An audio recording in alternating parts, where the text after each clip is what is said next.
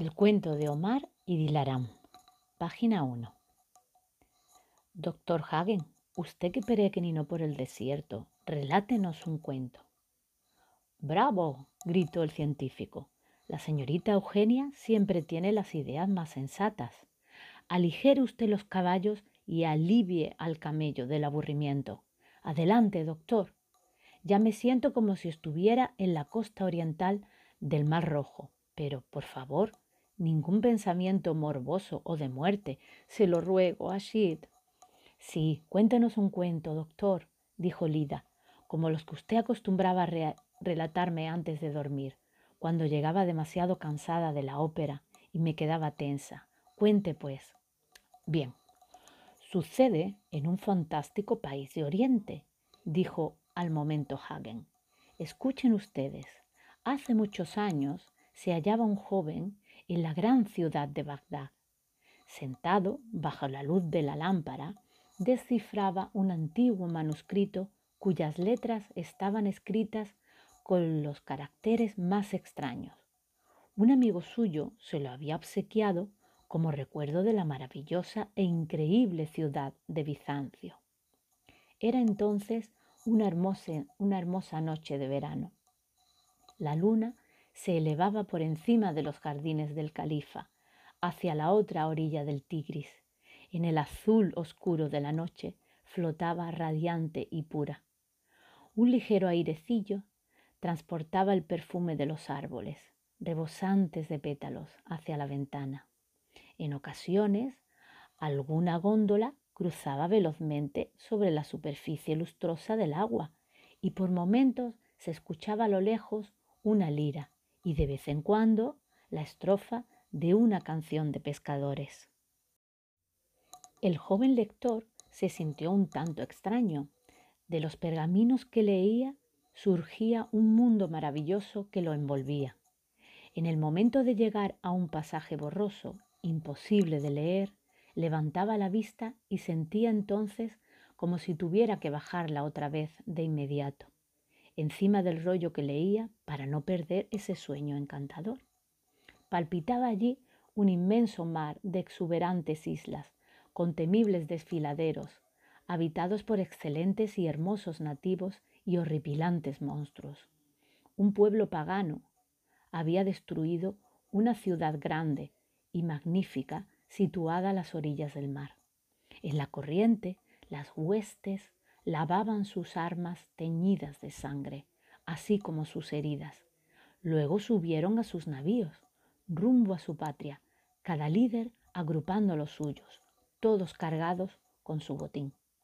Había en aquellas tierras un rey, lo mismo amado que odiado por diosas y dioses, protegido y a la vez amenazado de quedar en la ruina y habiendo sido expulsado de una isla por la tempestad, y habiéndose tragado el mar a sus hombres, relataba a otro rey sus aventuras y desventuras, como lo había amado una hermosa e inmortal deidad, cómo había luchado contra los monstruos, las olas y los gigantes, cómo había descendido al Averno para visitar a sus guerreros muertos, a los hombres y mujeres del pasado. El joven leía por momentos en voz alta la estrofa de una canción, como si se deleitara con el agradable sonido de las palabras, semejantes al fragor ondulante y melodioso de las armas, como si fuese el murmullo de las olas o el palpitar de un corazón humano. Alá, Alá, exclamó, esto es hermoso, es magnífico. Ay, y pensar que yo solo estoy aquí sentado con el corazón desbordante. Alá, Alá, allí así llevan tan lejos tu nombre y el de tu profeta a través de todos los mares y países. Un fuego salvaje reflejábase en los ojos del joven, pero muy pronto se extinguió, tan rápido como se había encendido. Ah, dijo con voz sorda, ¿No está también al otro extremo de los márgenes del mar poniente el gran Okbah? Él condujo su blanco camello hacia el torrente de las aguas y exclamó, Alá, tú eres testigo de que no me fue posible continuar más adelante. George Wilhelm Friedrich Hegel y la filosofía alemana. dijo el científico, que se sentía muy feliz cuando podía darle una patada a la idea absoluta. Pero Hagen no se dejó interrumpir. Sonriente, continuó enseguida. Ah, pero él pudo continuar, exclamó el joven lector. ¿Acaso los jinetes del desierto no trajeron al rey noticias de los fieles? La nueva de que los soldados de Alá luchaban una vez más contra los hombres de piel blanca, lejos, muy lejos del brazo del mar en el poniente. Dios es grande, se dirigen de nuevo hacia el oriente, hacia el sol naciente, y arremeten contra el enemigo. Ay, y tener que estar aquí sentado marchitándose con una mujer del harén. El joven se había sobresaltado. Miraba a través de la superficie del río. Se apoyó con una mano en el borde de la ventana y unas lágrimas rodaron de sus ojos. De pronto a su espalda una puerta se abrió y una muchacha entró cautamente a la habitación. Traía consigo un cesto con flores y frutas lleno hasta los bordes, y se quedó de pie al ver al pensativo joven apoyado en la ventana. Caminó en silencio, hizo a un lado los manuscritos extendidos sobre una tabla, depositó su aromática cesta y extrajo una rosa blanca, sonriente, con el dedo en los labios, se acercó lo más callada que pudo al joven soñador y depositó la rosa en su mano, que él tenía puesta en el borde de la ventana. Asombrado, él se dio la vuelta. Dilaram, exclamó entonces la hermosa niña y lo abrazó. ¿Otra vez triste, Omar? preguntó ella. ¿Qué te preocupa, amigo mío? Te equivocas, corazón. No estoy triste. ¿Qué habría de preocuparme? Pobres de los hipócritas en aquel día, dice el sagrado Corán, dijo la muchacha. ¿Habrás leído otra vez durante largas horas tus horribles y paganos libros que tratan de magia hasta olvidarte de todo lo que te rodea e incluso de mí? ¿Quién te podría olvidar, niña? Eres para mí lo que el sol para la tierra. Tú, Tú, dijo la muchacha sonriendo y sentándose en el borde de la ventana al lado del joven, ven, platiquemos. Qué hermosa está la noche y cómo brillan las ondas del río. ¿Dónde tienes mi lira? Pues yo no la veo. Aquí está, dijo Omar. Gracias. Pero qué cara has puesto. Avergüénzate ante mi velo. Escucha al ruiseñor. Blu, bul, bul, Qué hermoso. ¿Quieres que cante? Canta la alabanza al desierto, al inmenso desierto, la alabanza al inmenso mar. Ay, dijo la muchacha, algo compungida, no conozco el desierto ni el mar, pero pon atención, voy a cantarte otra cosa. Acarició las cuerdas del instrumento y empezó con diáfana y tersa voz porque se oyen trompetas y tambores de plata, porque se unen los combatientes del profeta. De armas resuenan los mercados, de armas las calles. El pueblo de Dios responde al llamado del gran califa, a oriente y occidente Van las multitudes de fieles, el hombre deja a su mujer, el hijo a su madre, deja al padre a su niño, el hermano a su hermana. En la ciudad del mar, temeroso, está el rey de los francos y el de los persas rasga su vestido, llora y lamentése la niña en la joven ciudad, a orillas del Tigris, los ejércitos del profeta van a la batalla. Deja el padre a su niño, el hermano a su hermana, porque se oyen trompetas y tambores de plata, porque se regocijo en las calles de Bagdad, clamor de victoria al amanecer, ¿Por qué se oyen trompetas y tambores de plata? Clamor de victoria al amanecer. Destrozada está la defensa de los persas y muerto el padre, inclinada está la cabeza del rey de los francos, muerto está el hermano. Regocijo en las calles de Bagdad, sentada la doncella llora, quien protege a la huérfana, quien consuela a la desamparada. La muchacha dejó caer la lira y su voz se perdió en apagados sollozos. Con mirada fulgurante, Omar tomó el instrumento y continuó la canción. La arena de los caminos de Dios reluce en el día del gran juicio. Dichosos los combatientes en el paraíso. A la huérfana abandonada la consuela el amor. El amor, exclamó la muchacha entre lágrimas, el amor, el santo amor, es como la sombra que la palmera brinda al cansado caminante del desierto. Para el niño abandonado es como el agua para la gacela perseguida. Sagrado es el lugar donde nos encontramos, mi adorado. Que la hora en la cual yo te vi por primera vez sea afortunada para todos los hombres y rebosante de bendiciones para toda la tierra. Dilaram, Dilaram, paz de mi corazón, exclamó el joven. Omar mío, mira tu frente, se ha tornado alegre. Ahora tengo que irme. Buenas noches. Buenas noches, querido. ¿Ya quieres abandonarme? Quédate conmigo. Notará mi ausencia. Buenas noches. Buenas noches. Hermosas son las noches de verano a orillas del Tigris. Dulce soñar bajo el cielo nocturno de Oriente Grande es la ciencia en Macachefa, grande el arte de reconocer los sentimientos del corazón, poderosas las fuerzas con las que Alá se ha permitido conmover las almas de las personas. Omar tomó su rollo de debajo de las flores que Dilarán había llevado, pero no volvió a leer más. Se le cerraban los párpados y su cabeza cayó sobre los almohadones del diván. Así dormitó a través del río el viento nocturno llegaba más fresco y más intenso. La lámpara llameaba como si tuviera próxima a apagarse.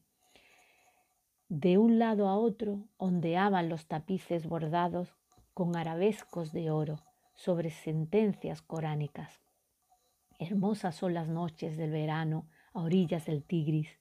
Grande es el poder de los que han sido creados por Alá una barca ricamente engalanada en oro cruzó velozmente la superficie del río, iluminada por la luna.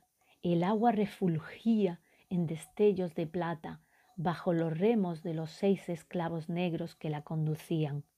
Una mujer, envuelta en amplísimos velos, descansaba sobre un hermoso almohadón en la popa de la góndola. Bajo los velos, la mirada de los negros y fulgurantes ojos asaetaba hacia los muros de las casas y jardines próximos a la ribera del río. La mujer se incorporó sobre su asiento bajo la ventana de Omar y dijo, Aquí. Los negros levantaron los remos y la barca permaneció inmóvil. De un salto, la mujer de los velos se puso de pie. Así se mantuvo, como una elevada figura, con la mirada fija en la arqueada e iluminada ventana de la casa del joven. En su duermevela tembloroso, Omar se movió con el pecho agitado, como si buscara el alivio de una, de una pesada carga que lo oprimía. La lámpara llameó por última vez antes de apagarse. Una lira resonó muy tenuemente a través del aire. El joven se despertó y escuchó.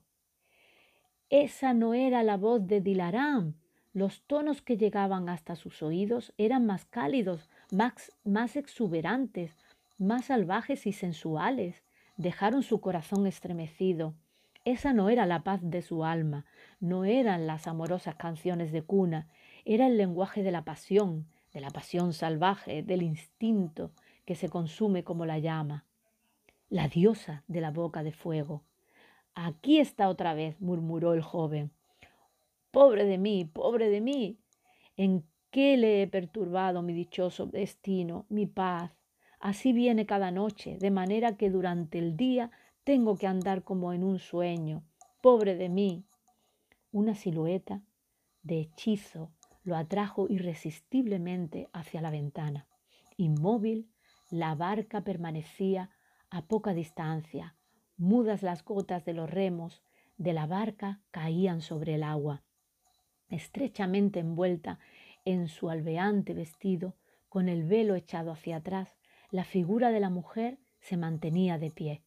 No se movió en el momento en que Omar apareció en el marco de la ventana. A sus pies estaba la lira, con la cual lo había despertado. Pobre de mí, ¿qué quiere esa mujer? ¿Qué quiere? se decía Omar. ¿Le hablaré? Habla, se oyó una voz, como si la extraña pudiera leer los pensamientos del corazón. ¿Quién eres? ¿Qué quieres de mí? ¿Por qué perturbas mi vida? La figura levantó el brazo en señal de saludo. Ven. No te conozco. ¿Eres una mortal? ¿Eres un hada? Ven. Me inspiras temor. Como a una señal oculta, los remos se sumergieron de nuevo en el agua. La barca dio un lento viraje. Ya voy, ya voy, exclamó el joven. Se levantó precipitada y alocadamente, abalanzándose contra el borde de la ventana. Descendió entre las vides que circundaban el arco. La barca se acercó como una flecha hasta el muro de la casa. Vacilante se acercó a la seductora figura, como abrazado por un vértigo. Mírame, dijo la mujer, yo te amo. Omar guardó silencio, estaba fascinado por el destello de los ojos, que resplandecían como brasas negras, semejantes a los ojos del ángel de la muerte. Expulsa su imagen de tu corazón, dijo la mujer. Ella es una niña. Sígueme a mí, me perteneces, eres mío. Paz de mi corazón, paz de mi corazón, murmuraba Omar como en un sueño. Un miedo infinito lo estremecía. Podría apuñalar a la hermosa mujer. Tomó la empuñadura de su filosa daga en el cinturón. Ella sonreía, dejó caer la mano, sentía como si el mundo circundante, toda su vida anterior, todos sus esfuerzos y sus propósitos se hubiesen perdido. Estaba solo con ella, todo era ella. Has ansiado salir de tu limitado espacio, dijo la mujer. Tú no me conoces, sin embargo piensa como si yo fuese el mundo, la vida. La barca se deslizó con lentitud hacia la corriente, pero cuando hubo llegado al centro del agua, su velocidad aumentó hasta que finalmente se precipitó río abajo, impulsada por los remos de los mudos y negros esclavos. Se acabó. Perdidos estaban los pensamientos de gloria y honor. Olvidada la paz del hogar paterno, paz de mi corazón, perdida, perdida. Se quedó recostado a sus pies, su cabeza descansaba en su regazo, su mano jugaba con sus rizos. Ella le susurraba palabras al oído. Con los ojos cerrados, ignoraba el destino al que ella lo conducía. En esos momentos, él únicamente vivía bajo el hechizo mágico de su voz. Al abrir los ojos, vio encima el negro cielo nocturno, engalanado con el esplendor de las estrellas de oriente. Vio inclinarse sobre sí su hermoso y magnífico rostro, pálido bajo la luz de la luna. Miró muy de cerca sus ojos negros, semejantes al destello de las estrellas. Entonces se estremeció. Estaba convencido, estaba convertido en un niño carente de voluntad. Nada de él había quedado. Todo era ella. Soy tuyo, soy tuyo, murmuró mientras ella sonreía. Ahora te conozco, dijo él. Eres la mágica reina Lave, la reina de los espíritus. Tú eres la vida, la libertad. Tú eres... Ay, me vas a matar, lo sé, pero me amas. Una noche, una hora. Ella sonreía mientras la barca proseguía su rumbo. Maravillosas son las noches de verano a orillas del Tigris, donde el diala del desierto mezcla sus tibias aguas con las del gran río. Un pobre pescador sacaba sus redes desde la orilla, sin prestarles mucha atención a sus presas, les dejaba caer sobre la tierra. Más tarde vio en una olla del río flotar un cadáver hasta que quedó atrapado en un juncal de la orilla. ¡Alá! exclamó el hombre. ¡Qué joven y hermoso! meneó la cabeza al arrastrar el cuerpo hacia la orilla. Era notorio que estaba acostumbrado a semejantes cosas. Con ávida mano despojó al cadáver de sus vestidos y le extrajo la daga del corazón. Desvalijado de esa manera, el pescador lo devolvió a las aguas con una patada. Vete, dijo, que Alá guíe tu alma al lugar de la piedad.